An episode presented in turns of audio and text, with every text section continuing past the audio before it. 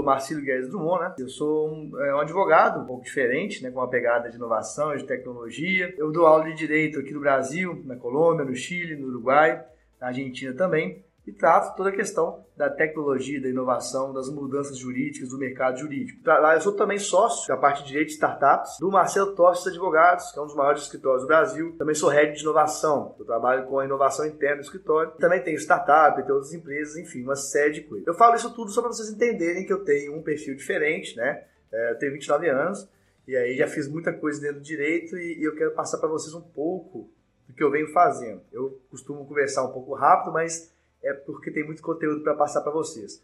Podem participar à vontade é, durante a, a, conversa e, na medida do possível, eu vou tentar responder para vocês todas as, as, dúvidas de vocês. Mas vamos lá. O título dessa live, qual que é? É tratar das novas profissões jurídicas que estão mudando aí toda a realidade jurídica. E eu quero conversar com vocês primeiro para situar vocês. Nós estamos é, vivendo a quarta revolução industrial. E o que, que é exatamente quer dizer isso, pessoal? Eu vou conceituar, vou colocar vocês no pé para vocês entenderem por que estão acontecendo as mudanças, como estão acontecendo, e aí no final eu vou falar com vocês de várias oportunidades e mudanças uh, jurídicas relacionadas então, às novas profissões jurídicas. Muito bem. Seguinte, uh, a gente está vivendo então o mundo da cibernética, o mundo dos dados. O que, que quer dizer com isso? Vejam, pessoal. Se antes, lá no início, toda a produção dos bens acontecia de forma uh, artesanal, depois nós começamos a é, produzir a, as máquinas a vapor na primeira revolução industrial. Na segunda revolução industrial, a produção já foi elétrica e começou a ter produção em série. A terceira produção, a revolução industrial já foi automação e a quarta é o mundo dos dados, é o mundo da cibernética, é o mundo data-driven. E o que, que, isso quer dizer? Quer dizer que todas as máquinas estão compartilhando dados umas com as outras a todo momento. E não só isso, nós seres humanos compartilhamos dados o tempo inteiro uns com os outros. Agora, por exemplo, estamos usando da Revolução Industrial, da quarta Revolução Industrial, da cibernética, e compartilhando dados e informações entre nós, entre eu e todos vocês que estão aqui. Eu estou aqui em Floripa, inclusive hoje, tá? Vim aqui falando de Floripa, estou hoje aqui em Floripa, sou de BH, sou mineiro, né? Mas aí o mundo data driven é isso, a gente compartilhando dados o tempo inteiro com o outro, é, é, as máquinas compartilhando umas com as outras e a gente compartilhando dados com as máquinas. Então, por exemplo, eu estou compartilhando dados com vocês, mas estou compartilhando dados com o celular também. Então, esse é o mundo data-driven. E nesse mundo data-driven, ou seja, mundo guiado por dados, o dado passa a ter, o dados, a informação, passa a ter um valor muito relevante e a gerar grandes negócios, grandes oportunidades da nova economia. Para quem não sabe o que é a nova economia, é a economia baseada em negócios digitais, em negócios escaláveis, em negócios que, como as startups, talvez em cinco anos é, comecem do zero e começam depois de cinco anos a valer 5 bilhões de dólares. Então esse é o mundo das startups, o mundo data-driven, esse é o contexto disso tudo. Muito bem, neste mundo os dados são tão poderosos que eu vou falar algo para vocês que eu não sei nem se vocês já ouviram. É, Cria-se então a ideia do dataísmo. Mas o que é dataísmo, Marcelo? Dataísmo é a, revolução, é a religião dos dados. Então, a religião dos dados, como assim? Para o dataísmo, o valor supremo é a circulação de dados. É a, os dados como grande medida de tomada de decisão. Então, se vocês entenderem o contexto que a gente está, é o contexto que a gente vive agora, tá? Muito bem. E nesse contexto todo, que os dados circulam muito rápido, o que acontece com o conhecimento jurídico? Ele começou a ficar muito comum. As pessoas, em geral, mesmo não formadas em direito, têm muito, conhecimento jurídico, muito acesso ao conhecimento jurídico. E com isso, o que está acontecendo? Comoditização do conhecimento jurídico, ou seja, o conhecimento jurídico vale cada vez menos. Então, se antes o advogado ganhava um valor muito alto é, com o trabalho que fazia, agora o, o trabalho não vale a mesma coisa, justamente porque as pessoas têm maior acesso a esse conhecimento jurídico. E aí, ao mesmo tempo, o mercado jurídico brasileiro só aumenta a quantidade de profissionais jurídicos. Então, como é que você faz em um mercado que cada vez mais está mais presente profissionais jurídicos? Agora nós somos 1 milhão e 200 mil. Em 2030 nós vamos ser 2 milhões se continuar nesse ritmo. E aquele, aquele trabalho que talvez você ganharia 5 mil, agora você vai ganhar 1.500. Tá? É só um exemplo porque está comoditizando. Como é que você faz? Como é que você, você vai ter sucesso neste trabalho? É, é sobre isso que nós vamos falar, então, sobre essas mudanças que estão acontecendo no mundo. Então, para vocês entenderem um pouco mais, a dizer, é uma contextualização, a gente vai chegar nas profissões jurídicas. Eu tenho que pegar vocês e trazer vocês até mim. É, nós estamos vivendo o que a gente chama de mundo VUCA. O que, que é esse mundo VUCA?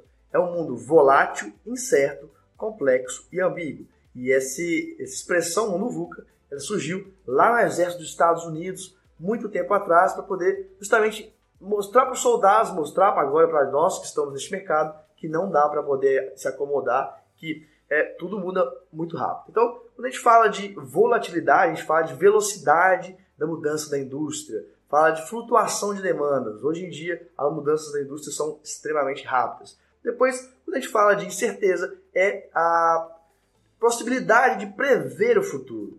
Cada vez mais temos menos possibilidade de prever o futuro. Quem pode garantir que daqui a cinco anos os mesmos trabalhos jurídicos que estão fazendo agora uh, existirão ainda para vocês continuarem fazendo? É difícil de prever.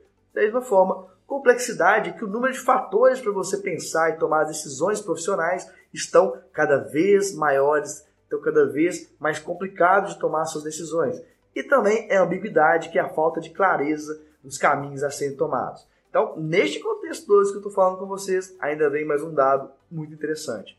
É um dado da, do Instituto for the Future, foi contratado pela Dell, que talvez algumas pessoas devem ter ouvido já, que é o seguinte, é, 85% dos trabalhos que estarão presentes, que serão executados em 2030, ainda não foram criados. O que, que quer dizer isso? Quer dizer que apenas 15% de todos os trabalhos que você conhece hoje, eles estarão presentes em 2030. Então, daí, o que você entende? Ah, eu tenho que ter medo como advogado, como advogado, como estudante de direito? Não, não é questão de ter medo. É questão de pensar e de abrir os olhos para as mudanças de habilidades, para as mudanças de necessidade como profissional da área jurídica. Se aquele modelo tradicional que as faculdades de direito insistem em repassar, cada vez não será mais o caminho. Cada vez ah, tem que ser um novo caminho, uma nova forma de chegar ao direito para poder fazer isso tudo. Então é isso que eu estou querendo aqui agora chamar a atenção de vocês. E por que, que eu posso falar isso para vocês? Bom, é, olha, eu cheguei com 28 anos de idade a me tornar sócio dos maiores escritórios do Brasil. Nós somos lá 500 advogados, 500 profissionais. E como que isso aconteceu? Isso só aconteceu porque eu tive uma visão totalmente diferente da tradicional. Eu me formei na UFMG, uma das melhores faculdades do Brasil, e ela me ajudou a ver o mercado jurídico? Não, ela não me ajudou a ver o mercado jurídico. Ela me ensinou o modelo tradicional como todas as faculdades do Brasil ensinam. E eu digo para vocês que este não é mais o modelo de sucesso para quem é da área jurídica.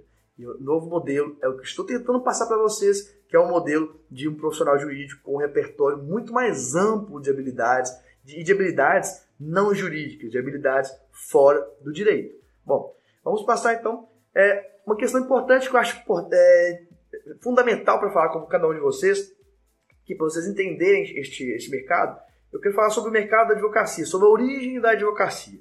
Olha, a advocacia brasileira ela tem origem na advocacia francesa. A advocacia francesa é uma advocacia muito mais sóbria, que não pode fazer marketing, não é, não é uma advocacia mercantil. Muito bem. Só que o que acontece é que o que contrapõe a advocacia francesa é a advocacia norte-americana. A advocacia norte-americana, o marketing é totalmente liberado, é, a publicidade é totalmente liberada. Então lá nos Estados Unidos é comum ter um grande outdoor na parede, pá, escrito Divocice, procure a gente. Tudo bem, não, não, tem, não, não estamos nesse nível de divulgação nem de mercantilização. Só que, de fato, por mais que a nossa origem seja francesa na advocacia, o nosso mercado se é, comporta cada vez mais como o mercado norte-americano. Por quê? Temos simili, similaridades, é, tudo, mas somos semelhantes é, com relação à quantidade de profissionais, com relação à expansão territorial, e por isso nosso mercado é muito mais próximo ao mercado norte-americano do que ao mercado francês. E o que, que isso tudo quer dizer? Quer dizer que temos muitos profissionais por uma demanda talvez não tão grande, o que vai comoditizar, ou seja, vai virar simples e vai diminuir o valor que os advogados, os profissionais do direito vão receber. Então, essa é uma análise já da, da tendência de que está acontecendo. Não é o mesmo nível dos Estados Unidos, tá? Porque lá por exemplo, a, a, a pessoa pode resolver algo no Walmart, tá? O Walmart pode resolver uma questão é, jurídica. Então, o supermercado pode resolver uma questão jurídica. No Brasil ainda não está nesse nível. Mas as Lawtechs e as Legaltechs, ou seja, as startups, é, relacionada ao mundo jurídico, elas estão revolucionando todo o mundo jurídico. E aí eu falo mais um dado para vocês sobre isso.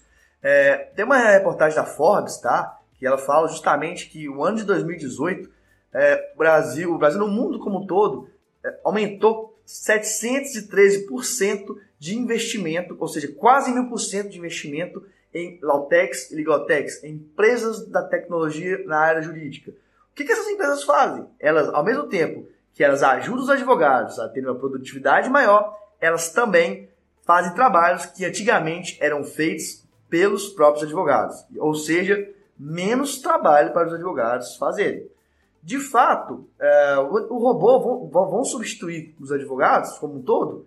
Olha, tudo que for automatizado pode ser substituído, mas o advogado, o advogado em geral, não vai sumir. Por quê? Porque tudo que for habilidades humanas, os advogados poderão e deverão continuar uh, a utilizar. Então, por exemplo, quem vai despachar com o juiz, com o desembargador, não vai ser um robô, vai ser um advogado. Mas tudo aquilo que é, que é repetitivo, aí sim o advogado vai fazer, tá? É, a outra questão que eu quero que vocês entendam, então, então, como é que vai se diferenciar neste mercado em que o, o conhecimento jurídico virou commodity e que não tem tanto valor mais o conhecimento jurídico, e aí eu, eu sei que tem gente que não gosta de ouvir isso, tem gente que fica bravo comigo, tem gente que se sente até ofendido com isso, mas eu não estou aqui para agradar, eu estou aqui para poder dizer a verdade e ajudar máximo de pessoas a mudarem o foco e a ter um sucesso profissional. E mudar esse foco é justamente entender que outras habilidades são necessárias do que as habilidades jurídicas. Quais habilidades, Marcinho? Bom, claro, olhar mais para a tecnologia, ter menos resistência à tecnologia, ver a tecnologia como aliada, uh, trabalhar legal design, o que, que, é isso? É o design thinking, que é trabalhar sobre experiência de cliente, do, do, do cliente, como que a experiência do, do, cliente ou do usuário jurídico acontece. Aqui são só termos rápidos, tá? Termos por alto, porque cada uma dessas questões que eu estou falando, aí são horas e horas e horas de conteúdo para vocês, tá? É, aí, trabalhar blockchain, smart contract, growth hacker, growth hacker ou legal growth hacker, que são técnicas de crescimento da empresa, do negócio, trabalhar os métodos ágeis, como por exemplo é, o Trello, que é um, um, gerenciador de projetos, que é um, um software, é trabalho método ágil também. E aí tem CRM, o que, que é isso? Gestão de relacionamento com o cliente de uma forma mais cadenciada. Também vem aí futurismo, vem aí tendências. Então, o que, que eu estou querendo dizer? Estou falando com vocês sobre a necessidade de é, olhar para fora do direito, para sim ter sucesso no direito. Não, não adianta mais sermos bitolados, digamos assim, e prestarmos atenção só no conhecimento jurídico. Ah, eu quero saber só aquela tese que eu posso que tem cabimento numa ação tal. Isso não é diferencial. O conhecimento jurídico não é mais diferencial. Todo mundo tem conhecimento jurídico. Agora, quantos têm a junção entre conhecimento jurídico e a tecnologia? Conhecimento jurídico entre design, conhecimento jurídico entre criatividade. Esse tipo de coisa que é o fundamental. Então eu quero apresentar para vocês ainda mais um conceito. Normalmente dividimos as pessoas entre generalistas e é, especialistas. E eu digo que tem um outro que é um, um, outro fundamental que se chama nexialista. Mas o que, que um nexialista faz? É a pessoa que tem a capacidade e a visão é, de integrar várias áreas que aparentemente não se juntam. Então, todas essas áreas, o nexialista consegue criar novas oportunidades, criar um novo mercado e a partir disso é, ser diferencial na sua advocacia, tá? É, dentro da minha startup, pessoal, dentro da minha EdTech, que é, que é a empresa de educação para advogados, atualmente eu estou aí com mais de 9 mil alunos, tá? O que, eu, o que eu busco ensinar para as pessoas são essas habilidades diferentes, habilidades do futuro, mas não habilidades do futuro que a gente cria do nada, tá? São habilidades é, relacionadas a tendências, a estudos mais, mais profundos, e é o que eu estou tentando trazer de forma mais rápida para vocês aqui neste, neste, neste pequeno tempo que é o, o tempo dessa live aqui. É, eu vou dar uma olhada aqui primeiro no que a galera tá falando, e aí eu vou continuar depois a falar um monte de coisa para não ficar só falando, tá? Vamos lá, vamos ver o que a galera tá falando, só um momento, vamos lá.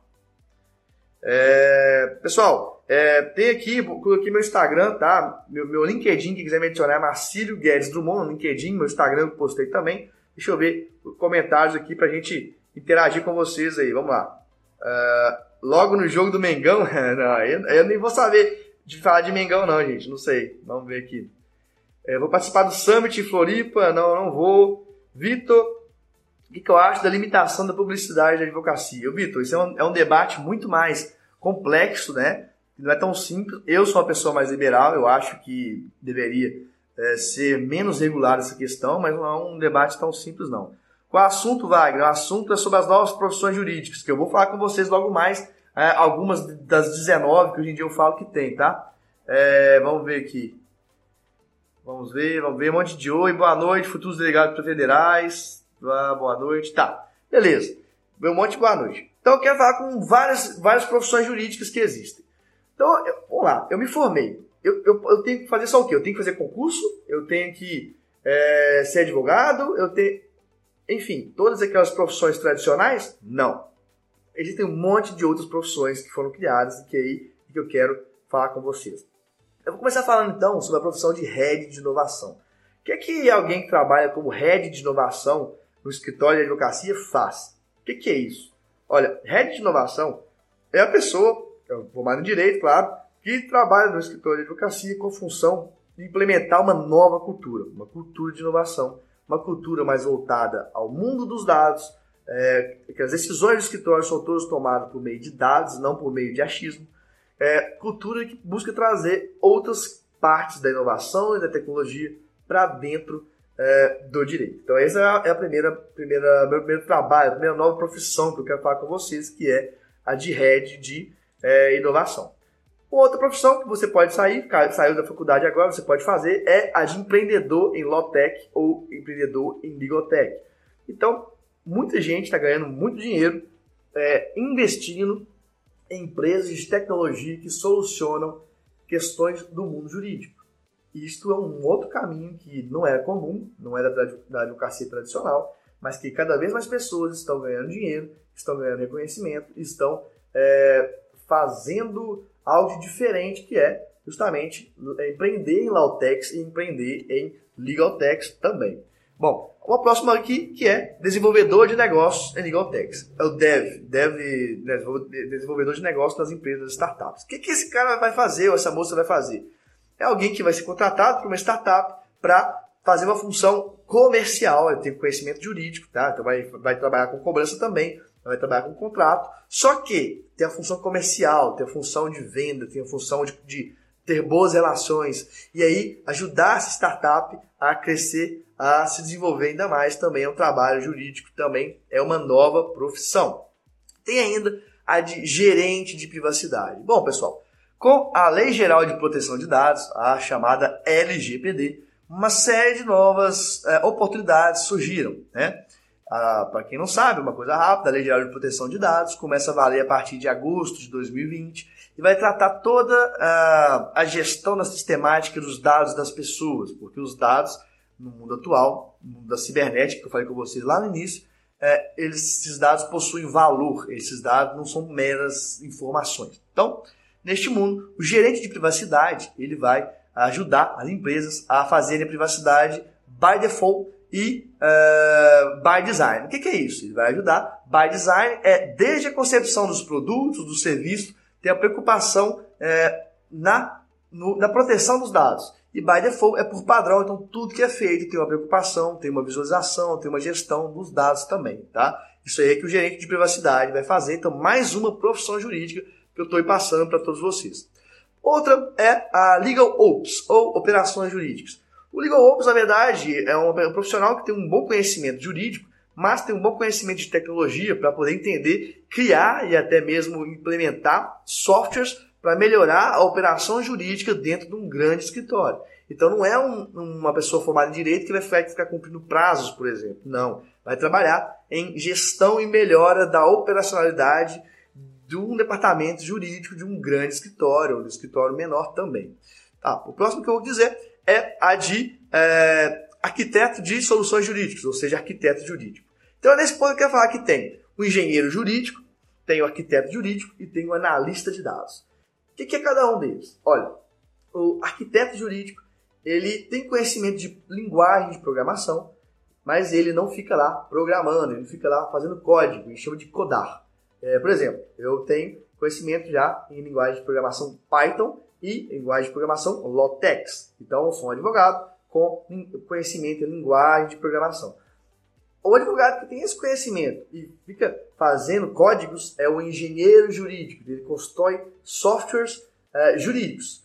O advogado que, ou advogado não, né, o graduado em direito, que sabe linguagem de programação, mas não faz o código, ele pode ser, por exemplo, o arquiteto jurídico, que é quem vai arquitetar, ou seja, criar, pensar novas soluções para proteção uh, de empresas, ainda para gestão interna dos escritórios, seu arquiteto jurídico. E tem o analista de dados, que vai pegar todos esses dados que são é, criados no dia a dia das empresas para poder é, pegar deles inteligência, que a gente chama de BI, que é Business Intelligence. Então, vai pegar todos esses dados e vai trabalhar com isso também. Então, veja que eu estou falando para vocês várias e várias profissões jurídicas para as pessoas que estão formando é, em direito, para não ficar somente nas tradicionais. Até porque eu sei que muitos são concurseiros, mas é, os concursos tendem a diminuir e as pessoas do direito tendem a aumentar. Ou seja, cada vez mais vai ser mais difícil de passar no concurso público. Eu sou suspeito a dizer, sou da iniciativa privada, privada gosto de empreender, gosto da iniciativa privada, não sou a pessoa que vai falar para ninguém fazer concurso público. Sou contra concurso público. Enfim, vamos lá. Tem mais. Tem mais uma, um outro, uma outra profissão que está sendo criada, que é a de profissional de segurança cibernética. Esse profissional é alguém também graduado em direito, com conhecimento jurídico, que vai ajudar a impedir falhas cibernéticas, vai travar ah, falhas e problemas jurídicos relacionados à internet também, à cibernética, tá? não só a internet como um todo. Também, conform, outra, uma outra função é conformidade com código aberto, uma outra profissão. Ah, quem trabalha com conformidade com código aberto Chamamos isso na tecnologia de open source, ou seja, código aberto. São a, os profissionais que vão ajudar na gestão do uso daqueles códigos que não têm propriedade intelectual fechada, que é aberta mesmo. Todo mundo pode usar, todo mundo pode construir, mas que tem que seguir determinadas regras. Então, essas pessoas vão trabalhar, as pessoas vão trabalhar justamente com isso. Depois temos aí gerente de projetos para tecnologia. O que é gerente de projetos para tecnologia? Olha, é uma pessoa que de fato conhece sobre gestão de projetos, trabalha com gestão de projetos, mas tem conhecimento jurídico para poder blindar esse projeto juridicamente do início ao fim. É mais uma profissão que está sendo criada e que não é, é não é comum ou não é das mais, das mais normais, digamos assim. Um outro, uma outra profissão que eu posso falar com vocês é a profissão de Compliance Pro. Compliance Pro, o que é compliance, pessoal? Todo mundo fala compliance, mas eles não pensam, né? Compliance é conformidade, ou seja, conformidade com a legislação. Compliance Pro é aquela pessoa que trabalha com compliance, ou seja, com conformidade da, de uma empresa às regras, mas usando muito mais de tecnologia, de softwares, é, não só do, da parte intelectual, mas também, como eu falei, da parte tecnológica, é o Compliance Pro, que é uma outra tecnologia. Tem mais uma, mais uma profissão dentro de um grande escritório que é o gerente de conhecimento. O gerente de conhecimento é aquele profissional do direito que vai pegar os dados, é, vai pegar todos os dados aí, informações e petições e vai construir o conhecimento de uma forma inteligente para que os outros profissionais do direito usem é, esse, esse, esse conhecimento que foi construído de uma forma estratégica para facilitar, acelerar e melhorar os resultados então, do escritório. Uma outra, outra profissão é gerente de risco. Gerente de risco ele vai ajudar os próprios escritórios, mas escritórios maiores também, mas podem, ser os menores, a quê? A gerenciar os riscos internos dos próprios escritórios na relação dos escritórios com as empresas, no relacionamento escritório-empresa. O próprio escritório precisa de ter alguém que gerencie esse risco, que é o gerente de risco. Muito bem. Um outro que eu falo é o oficial de transferência de tecnologia. Então, cada vez mais, nós temos mais tecnologia. Essa tecnologia, ela é transferida, ela é vendida. E como é que você faz para poder evitar problemas no meio dessa transferência ou que a propriedade intelectual seja defendida, que não escape e tenha problema? É esse profissional, é o profissional, é o oficial de transferência de tecnologia que vai acompanhar todo esse passo a passo, essa transferência de tecnologia e vai é, evitar e vai impedir problemas relacionados a isso aí também. O próximo passo agora é especialista em, olha só, isso aqui acho muito legal, é, e propriedade intelectual da indústria da moda, tá? Quem gosta de moda aí, existe aí um novo campo do direito que é a fashion law, né? Ou seja, o direito da moda. O que acontece? Cada vez mais a tecnologia da inteligência artificial está avançando. E aí, neste cenário, uh, vários, vários modelos de roupa estão sendo criados por inteligência artificial. Então, veja só, estão sendo criados é, não só diretamente por uma pessoa, mas por uma tecnologia. E não é só isso. O que está acontecendo? Hoje, com as impressoras 3D, que é, a gente chama de tecnologia de manufatura aditiva, a pessoa pode pegar, por exemplo, um modelo de um vestido da Versace, é, Dolce Gabbana, ou qualquer outra marca muito cara, ela pode imprimir esse vestido, imprimir em pano, obviamente, e vestir um vestido que seria milhares de reais, milhares de dólares, a pessoa foi lá, imprimiu e usou. Isso, obviamente, fere é, propriedade intelectual. Então, é um profissional que vai é, proteger esse tipo de questão. Tem mais um que é a proteção de ativos digitais. Pessoal, on, tudo que temos online são, são, são, nossos ativos digitais. Então, nossa conta de banco online, a, o nosso login, nossa senha da, das nossas redes sociais, isso tudo são ativos, isso tudo vale dinheiro. E das empresas, ainda mais, vale muita grana. Então, tem um profissional que é um profissional que é, vai ficar protegendo basicamente os ativos digitais, vai ficar pensando basicamente nessa parte. Também tem o profissional de apoio a litígios. O profissional de apoio a litígios, ele vai ajudar os advogados a selecionar melhor o que vai ser usado na, uh, nas ações, o que vai ser usado no dia a dia, né, do, enfim, no contencioso judicial. Tá? Esse é profissional de, de apoio a litígios. Tem também o consultor de descoberta online.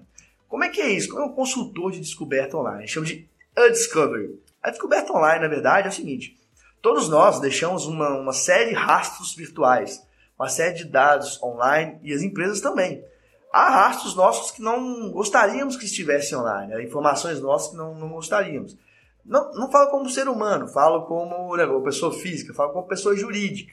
E aí as pessoas jurídicas agora então têm consultor de descoberta online para poder descobrir ativos que elas não queiram e então proteger todos estes ativos.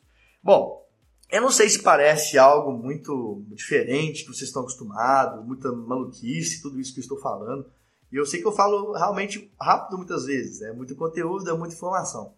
Mas o que é importante vocês entenderem é que Uh, o profissional jurídico ele precisa de novas habilidades, de uma visão diferente, uma visão que as faculdades de direito não estão dando.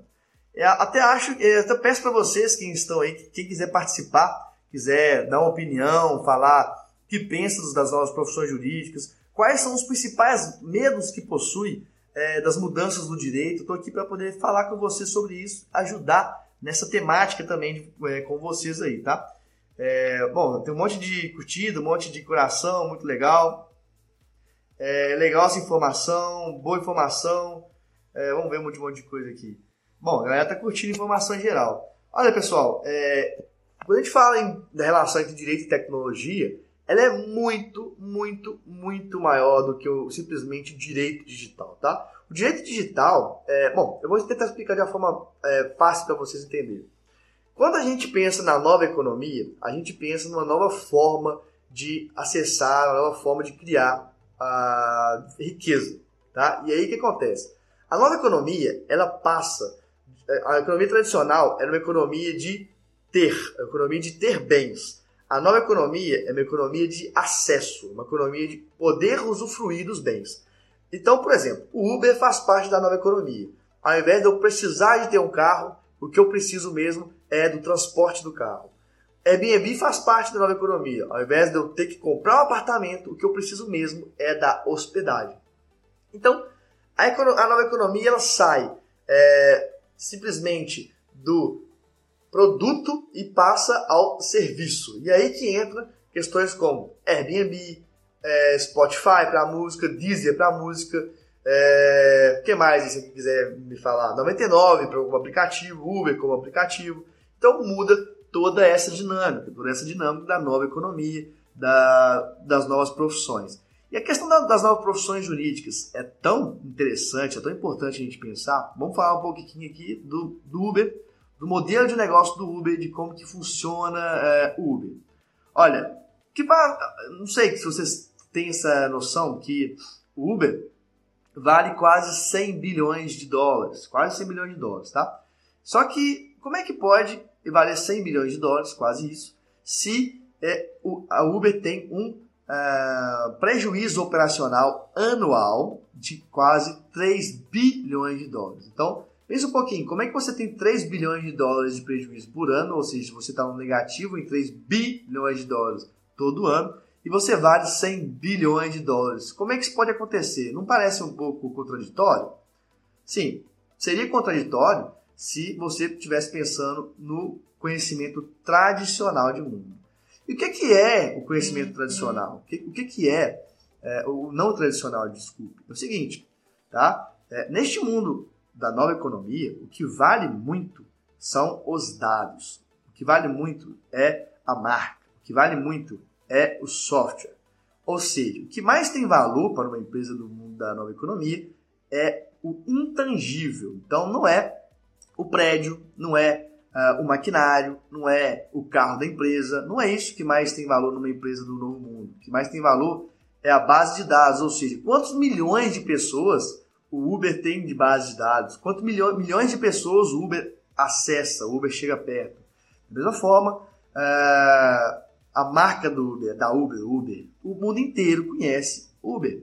Da mesma forma, o software do Uber que faz toda a mágica. Recentemente, pessoal, vou falar um pouco desse mundo aí dos dados, que vocês precisam se atentar. É, aqui no Amo Direito é, foi postado um texto meu falando sobre o FaceApp, FaceApp. Todo mundo querendo ficar envelhecido né, pelo FaceApp. E aí eu coloquei justamente isso. Claro, várias outras redes sociais a gente passa nossos dados, mas neste mundo da tecnologia, nada é gratuito. Se alguma coisa é gratuito, se você está usando um software gratuito, se está usando algo gratuito, entenda que então que o produto é você. Você então é o produto. Mas como assim eu posso ser o produto? Olha, você quando você coloca o seu rosto, você treina a inteligência artificial dessa, desse software, é, você, quanto mais rostos as pessoas colocam, mais ele consegue identificar, mais ele consegue identificar traços, mais ele consegue diferenciar pessoas, mais ele treina, mais dado ele tem, mais insumo ele tem. Então você está treinando essa inteligência artificial. Da mesma forma, a, do Google e do Facebook, quando aparecia assim, marque os carros, marque as fachadas de prédio, e você estava lá marcando, é a CAPTCHA que a gente fala, quando você fazia isso, o que estava acontecendo? Você estava treinando, ou está treinando, a inteligência artificial da, do Facebook, a inteligência artificial do Google. Então, é, nada neste mundo é totalmente gratuito. E nesse mesmo contexto, quando você pesquisa algo nas redes, nas redes sociais ou no Google, etc., com certeza vocês já viram isso. Eu pesquiso lá, eu quero comprar um, um vinho. Aí você pesquisa um vinho, eu quero um vinho lá, sei lá, é, pode ser uva Malbec da Argentina, um Taná do Uruguai, tá? Então, Carmener, muito comum no, no Chile. E aí você pesquisa isso porque você quer comprar, de repente você quer ter um jantar com alguém. E depois o que aparece? Aparece para você propaganda, publicidade de vinhos para você comprar. Por que isso acontece? Porque no mundo dos dados você foi etiquetado. Então, seus interesses são todos etiquetados. Tudo que você é, pesquisa no mundo dos dados é etiquetado, é, é informado para os meios de publicidade. Então, é, por que eu falo isso para vocês? É só para entenderem como que o mundo dos dados, ou seja, o mundo data-driven, ou seja, mais uma vez, a cibernética, como que isso está totalmente presente no seu dia a dia e como que isso altera muito a sua vida, os seus gostos, o que chega para você de propaganda, o que chega para você de oportunidade. E aí, você que é advogado, advogado, você que é estudante de direito, precisa saber isso, precisa entender isso, porque essa é a sua realidade. Essa é a realidade que você vai trabalhar daqui para frente, daqui a um ano, dois anos, agora, cinco anos, dez anos.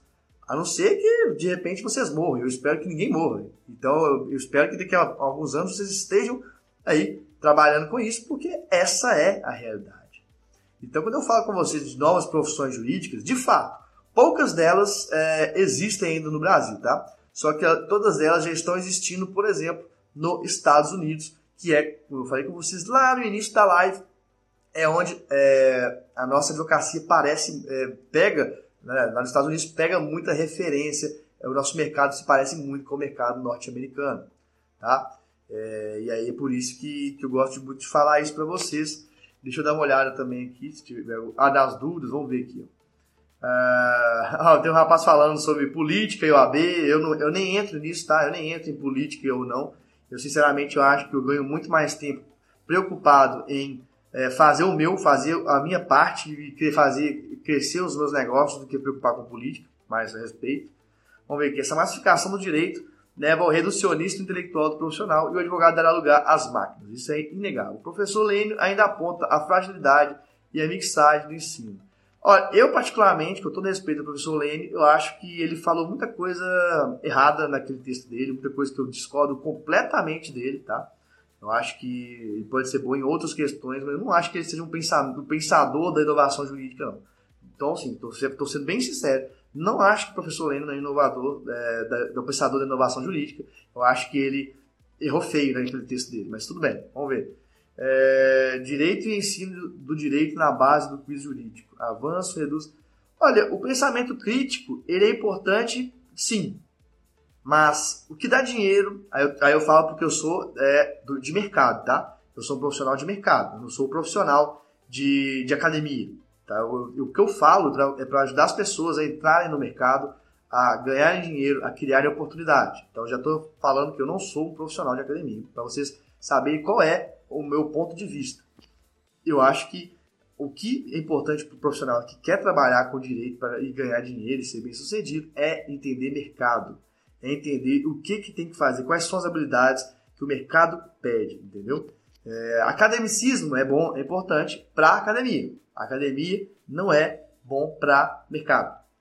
E aí eu sei, posso estar sendo polêmico, mas eu não fico em cima do muro. A academia, do jeito que a academia jurídica é, ela não ajuda muito o mercado. É pelo contrário, ela fica discutindo questões legais, bonitas, mas que não ajudam nada o mercado jurídico. A academia não faz melhorar o salário de um advogado. A academia não faz o advogado ter maior expansão nacional. Uma academia não faz o advogado ter mais cliente ou o profissional jurídico ter mais cliente. Academia discute conceitos, entendeu? Bom, vamos lá. Falou, Daniel, até mais, foi.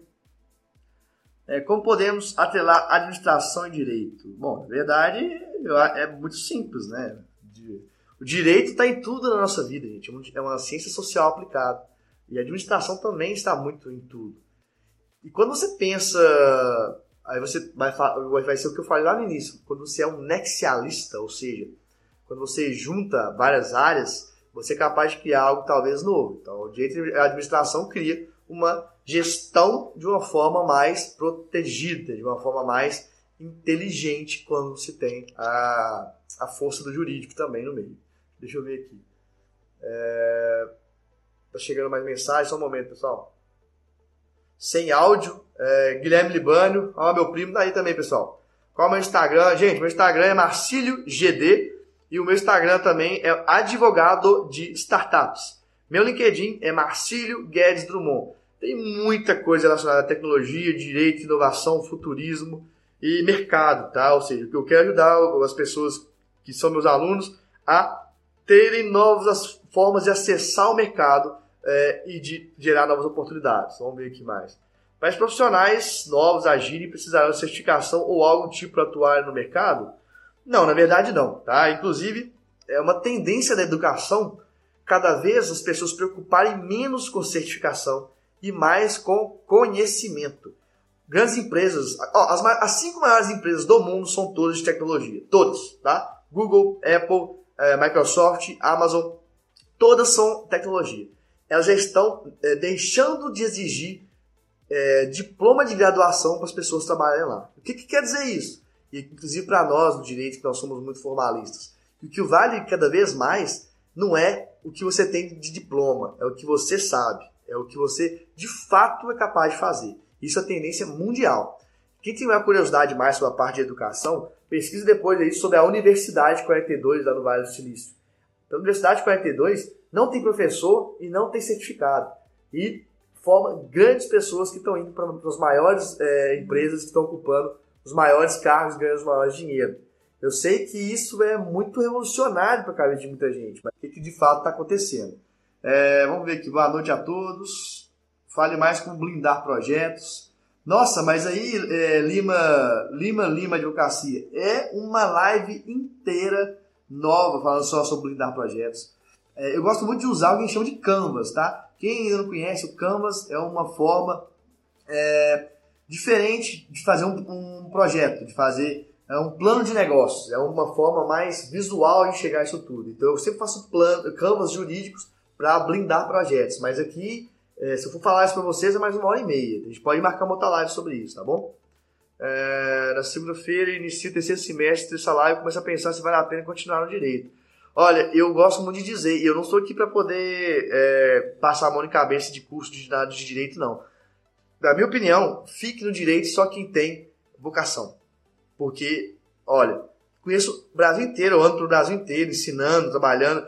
Tem muita gente ganhando muito pouco dentro do direito, achando que, eh, sendo chamado pelo status, sendo chamado pela aquela coisa, nossa, usar ter gravata, aquela coisa toda. E de fato, gente, o direito é um mercado extremamente difícil. Quem quer entrar no direito para ser mais um, vai ter muita dificuldade. Mas é muita dificuldade.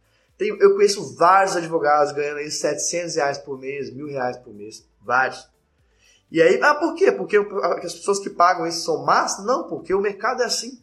Porque é, existe uma quantidade excessiva de profissionais e é assim que acontece, tá? Então, é, é uma questão a se pensar mesmo. Vamos lá. É, transferência de tecnologia já envolve hologramas? Ah, sim, Ana Paula, pode envolver também, claro. É, vamos ver aqui, boa noite, Grazi. Os olhares, vamos ver pessoal aqui. Parabéns, ótima sacada. O direito é muito amplo, tem serviço para todo mundo. Com certeza, mas para ter serviço para todo mundo, tem que pensar diferente. Porque, por exemplo, vai sair um milhão de pessoas trabalhando com direito de família, um milhão de pessoas trabalhando com direito com licitação, um milhão de pessoas trabalhando com, com tudo, tem várias pessoas que trabalham com tudo, um monte de gente trabalhando com criminal. O que eu quero mostrar, gente, é que essas áreas, as tradicionais, elas estão esgotadas. É, elas são o que a gente chama no meio do mercado de oceano vermelho. Tá todo mundo lá dentro eh, brincando, entre aspas, dando cotovelada em todo mundo. É, ou seja, um brigando com o outro para ter cliente. Enquanto isso, as novas áreas são o que nós chamamos de oceano azul. Oceano azul é, são áreas que tem muito espaço para você nadar, seguir, errar, aprender, se é, se evoluir, não, é evoluir como um todo, né? Então, você tem que buscar esses conceitos mercadológicos. Oceano Azul, tá? Sempre busque isso. Vamos ver aqui. Ah, acredito que, vamos ver aqui, ó. Uriel tá falando que acredita que a abertura de novas profissões no ramo de direito vai desafogar a advocacia. Muitos bacharéis se formam, se inscrevem no AB, mas não exercem e assim os números só aumentam. Legal. É isso mesmo, é uma mudança. Volto a dizer, pessoal, eu tenho seis anos de formado, tá? É, já, já fui direto virar escritório, é, sócio de um grande escritório. Eu não passei, eu, não, eu nem fiz aquela sequência de estagiário, sócio. Tá, não, eu, eu fui chamado, me buscaram no mercado para virar sócio de um grande escritório.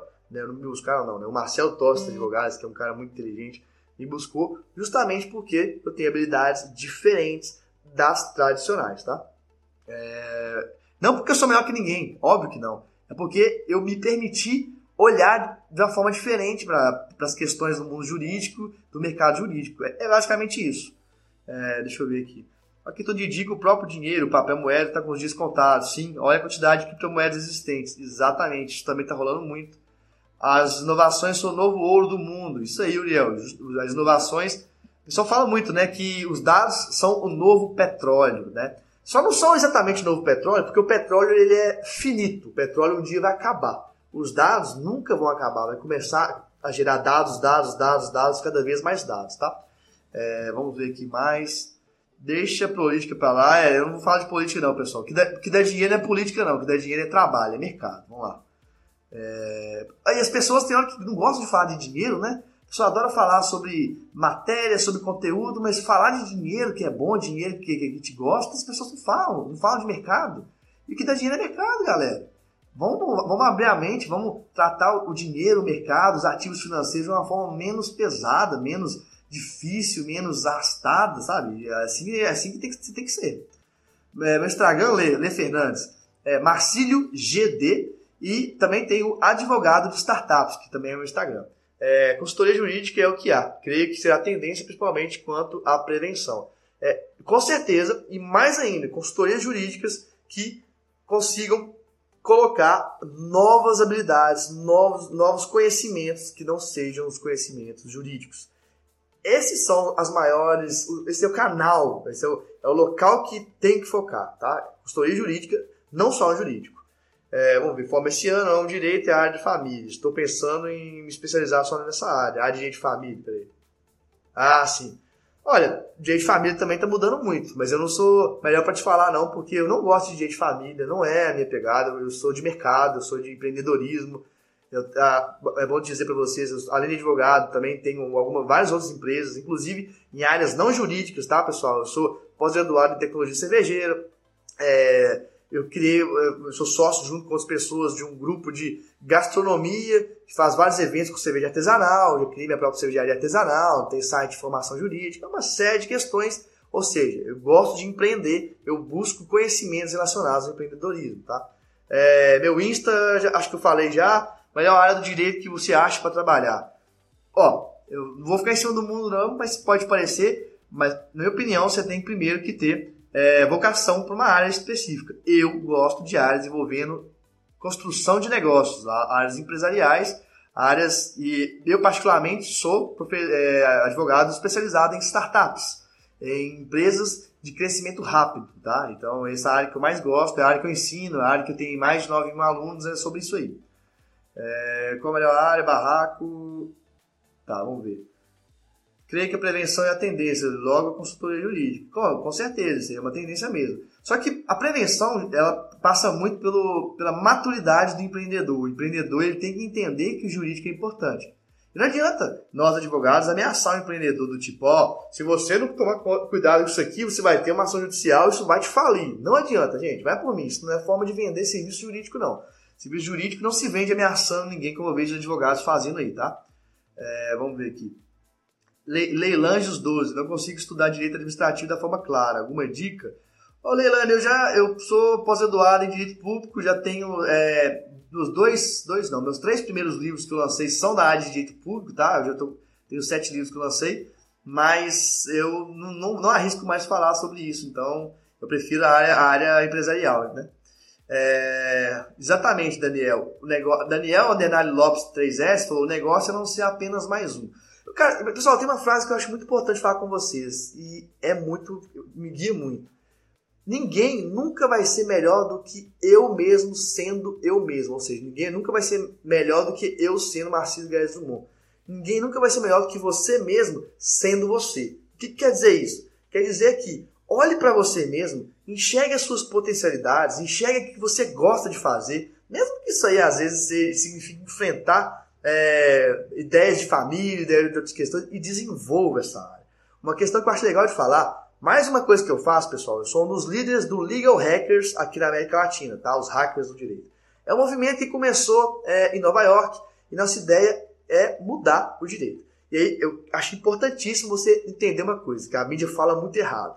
Hacker não faz mal. O que faz mal, o que invade celular, o que rouba dados, é cracker. O movimento hacker começou em mais ou menos 1950, sabe aonde? No famoso MIT, ou seja, Massachusetts Institute of Technology, que é um dos maiores institutos de tecnologia do mundo.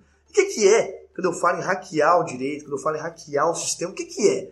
É, na verdade, pensar de uma forma diferente para criar acessos, criar facilidades que não existiam. A partir do momento que eu, com 28 anos de idade, com 6 anos de formado, eu entro, eu entro num grande escritório e eu passo a, a, também ser referência nacional, referência internacional em direito, com pouquíssimo tempo, eu hackeei o direito. Eu hackeei no sentido de que as pessoas, é, grandes professores de faculdades famosas, doutores, pós-doutores, comecei, entre aspas, nada contra eles, a passar no nível de importância acima. E como que eu fiz isso? Fazendo algo totalmente diferente, criando acesso. Eu estou dizendo isso não é para dizer que eu sou melhor que ninguém, não. Não é isso, não. É como um exemplo de o que, quando você hackeia um sistema, você é capaz de fazer. Você é capaz de encurtar caminhos, de criar acessos que o, o pensamento padrão não cria. Então, hackear, o pensamento hacker é muito bom, tá? Então, beleza. Vamos, vamos ver as próximas conversas aqui. É... Quanto cursar a cursar direito. Acho que o curso é muito interessante, mas com essa grande quantidade de gente no mercado, fica uma dúvida. Essa, lá esclareceu. Ah, Lê Fernandes. E é isso aí, pessoal. O, as pessoas do direito em geral não estudam o mercado. Por favor, olhem para o mercado, olhem para números. Vejam quantas pessoas te, temos no, no, mercado jurídico trabalhando. Veja quantas pessoas, quanto que gira de dinheiro em cada área. Vê se vale a pena. Eu faço uma escolha de algo da vida por achismo, não. Isso é o mundo do data driven, é o mundo dos dados. Olhar os dados, olhar as informações concretas e decidir. Porque várias pessoas estão ficando frustradas com as escolhas que estão tendo relacionadas às profissões. Mais uma vez, volto a dizer, uma dica muito preciosa é cultive as suas soft skills. O que, é isso? Habilidades humanas. A gente tem basicamente as hard skills, que são as habilidades técnicas, e aí elas são medidas por é, diplomas, pós-graduação, mestrado, etc. E as hard skills, as soft skills, que são as humanas, que é, por exemplo, criatividade, é, inteligência interpessoal, que é resolver problemas, uma série de questões de habilidades humanas. E as habilidades humanas, olha só, elas não têm como ser substituídas pela tecnologia, não. A tecnologia não consegue substituir as habilidades humanas, tipicamente. Então, preste atenção nas habilidades humanas, preste atenção em você e aí desenvolva essas habilidades. Isso não é papo de coach, não, tá? Isso aqui é papo de gente que, que pensa em mercado e em sucesso profissional na área jurídica, tá? É, é, são fundamentais. O Fórum Econômico Mundial, inclusive, fala que é, a criatividade é a terceira habilidade mais importante para ter sucesso é, nas carreiras todas. Tá? A terceira. E aí as pessoas acham que criatividade é coisa de bobo. Outra coisa, jogo. Quem adora jogar games em geral, gente, games está dando muita grana. Vocês podem, inclusive, ser advogados de empresas de games, advogados de empresas que gerenciam jogadores de games. O, o, o LOL, Fortnite, essa questão toda. Eu tenho vários alunos, inclusive, que são advogados já de startup, foram alunos nossos, depois conversei com eles, que jogam games, que ganham dinheiro jogando games. Então, por que, que eu quero dizer isso tudo para vocês? É que a educação como um todo está mudando. O direito como um todo precisa mudar. Não podemos ter é, pensamentos tradicionais. Não podemos querer fomentar o ego jurídico. Uh, ó, eu, eu muito tempo, nem tanto tempo, mas eu conheço direito há muito tempo. Eu cresci dentro do escritório, é, é, o escritório que minha mãe fundou, tá? que é outro escritório, que também sou sócio dele ainda, sou sócio dos dois escritórios. Um, eu tenho duas OABs, o OAB de Minas e o OAB de São Paulo, que, que eu tenho os dois. Aí pode. É, então, desde pequeno eu vejo, normalmente o profissional jurídico é arrogante, ele não é colaborativo, ele normalmente não fala, ele fala que ele não admite que não sabe, que ele não sabe alguma coisa. Vai conversar com o pessoal da área de tecnologia da informação e aí você vai ver o que é ser colaborativo. O pessoal do TI fala, olha, não sei sobre isso, me ensina. O pessoal do direito normalmente fala, ah, eu acho que eu já ouvi falar sobre isso aí alguma vez. Não sabe nada, mas, mas não pode admitir que não sabe. E aí, além disso, vestimentas. Por que, que não pode ficar uma, uma vestimenta, uma roupa mais informal? Ó, olha aqui, ó. Tá, eh, tô no hotel aqui, tá até mostrando aqui, mas aqui, ó. Tatuagem. Eu, eu trabalho assim, eu trabalho com manga curta. E aí, quebra um série de paradigmas. Eu não trabalho com roupa social, gravatinha, aquele negócio todo. Por que, que eu vou fazer isso? Se eu acho que eu tenho que cultivar outras questões que não esse tipo de coisa, entendeu? Galera, tá acabando o tempo da live, já apitou aqui, tá? É, tem tantas coisas pra falar com vocês. Procure nas redes sociais, no LinkedIn, Guedes Drummond, Marcinho Guedes Drummond